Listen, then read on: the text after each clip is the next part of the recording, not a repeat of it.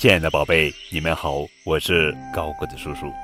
今天要讲的绘本故事的名字叫做《凯能行》，作者是德国艾迪特·施莱本维克文，卡罗拉·霍兰德图，王小翠翻译。这可真是太离奇了！每一次。当凯想要快步跑去什么地方的时候，总会发生这样的事：平坦的马路上会突然长出一块幸灾乐祸的小石头，有时候也许是一个台阶，当然了，凯就摔倒了。不用说，膝盖擦破了，T 恤衫弄脏了，一条裤腿撕裂了，凯哭了。妈妈当然会安慰他，不过妈妈接下来就会说：“你就不能小心一点吗？”有时是在吃早餐的时候，凯伸手去拿果酱，突然杯子和小熊卡考会闪电般的跳起来。当然喽，杯子里的东西洒到了卡考身上，果酱也洒在地板上了。没有谁。能那么快的抓住已经跳起来的杯子，自然妈妈又会大声地说：“你就不能小心一点吗？”有时是在穿衣服的时候，凯不喜欢穿夹克，因为袖子总爱藏到夹克里面去，纽扣会突然变得好大好大，纽扣也装不下它们。并且他们还总爱钻进错误的位置，没有谁能穿上一件找不到袖子，又有着调皮纽扣的上衣。这时候，妈妈总会生气地说：“和你一样大的孩子早就学会做这些事了。”冬天更麻烦，因为太冷了，我们要穿内衣、长筒袜、牛仔裤、防潮的吊带外裤、毛衣，还有挡风的厚夹克。当然也少不了围巾、手套、帽子和皮靴。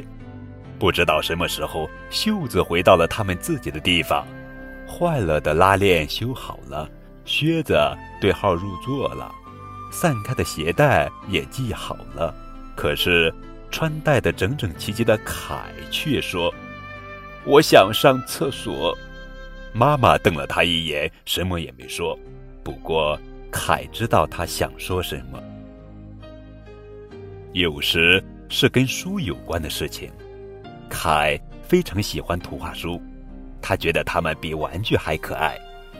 凯喜欢自己翻书看，当然是小心翼翼的喽。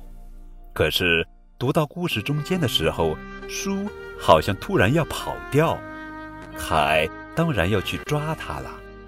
结果呢，又有一页书被撕破了。这时妈妈会对爸爸说。这孩子真让人操心呐！我们的孩子怎么这么笨呢？凯坐在自己的房间里，他的额头上起了一个大包，因为刚才不小心碰到了桌子角。突然，一只灰色的大猫钻到了他的床上。对养过大灰猫的人来说，这没什么好奇怪的。但是，凯可没养过这么大的灰猫。他没有灰猫，有的只是麻烦。你有什么烦恼吗？大灰猫问。我不知道耶，凯说。我太笨了，我老是做错事。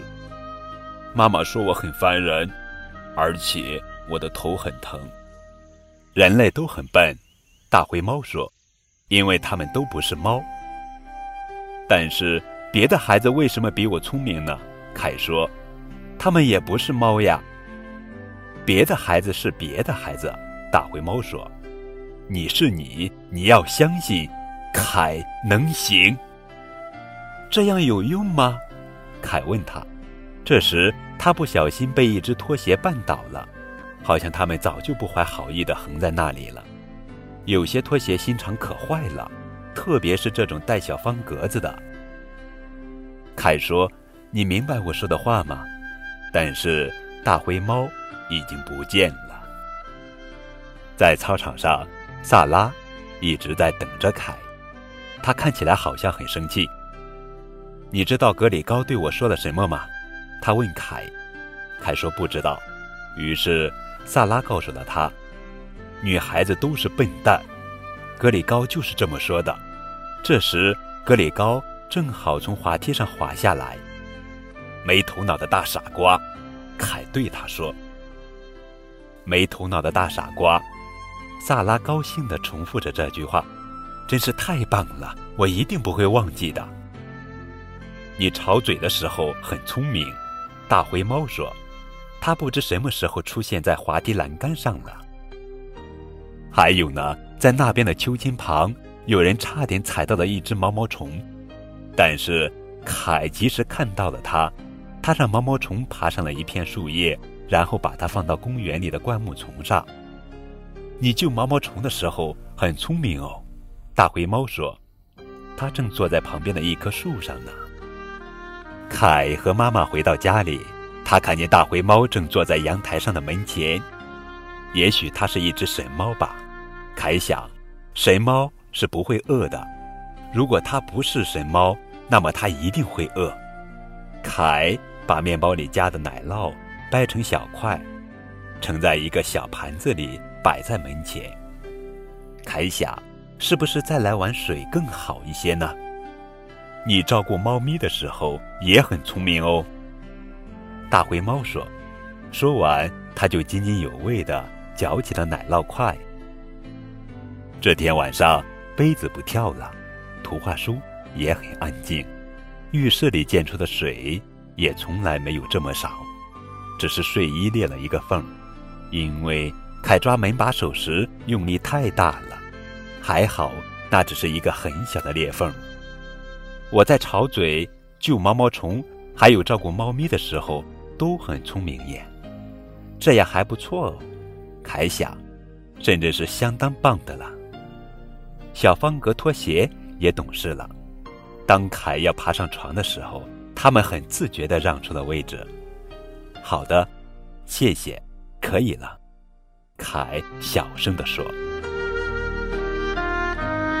这是一本培养孩子乐观情绪、帮助孩子建立自信心的魔法绘本。”凯拥有他的大灰猫，真值得庆幸。大灰猫及时出现在凯的身边，用他的赞扬纠正了凯对于自己的判断。大灰猫真的有那么神奇吗？相比大人们消极的抱怨，他只不过是用了一种耐心积极的方式，完成了爱和期待的表达。其实就这么简单。大灰猫看到了孩子眼里的世界，他更懂得安抚和鼓励的巨大推动力。而我们也应该庆幸自己拥有一本这样完美的图画书了。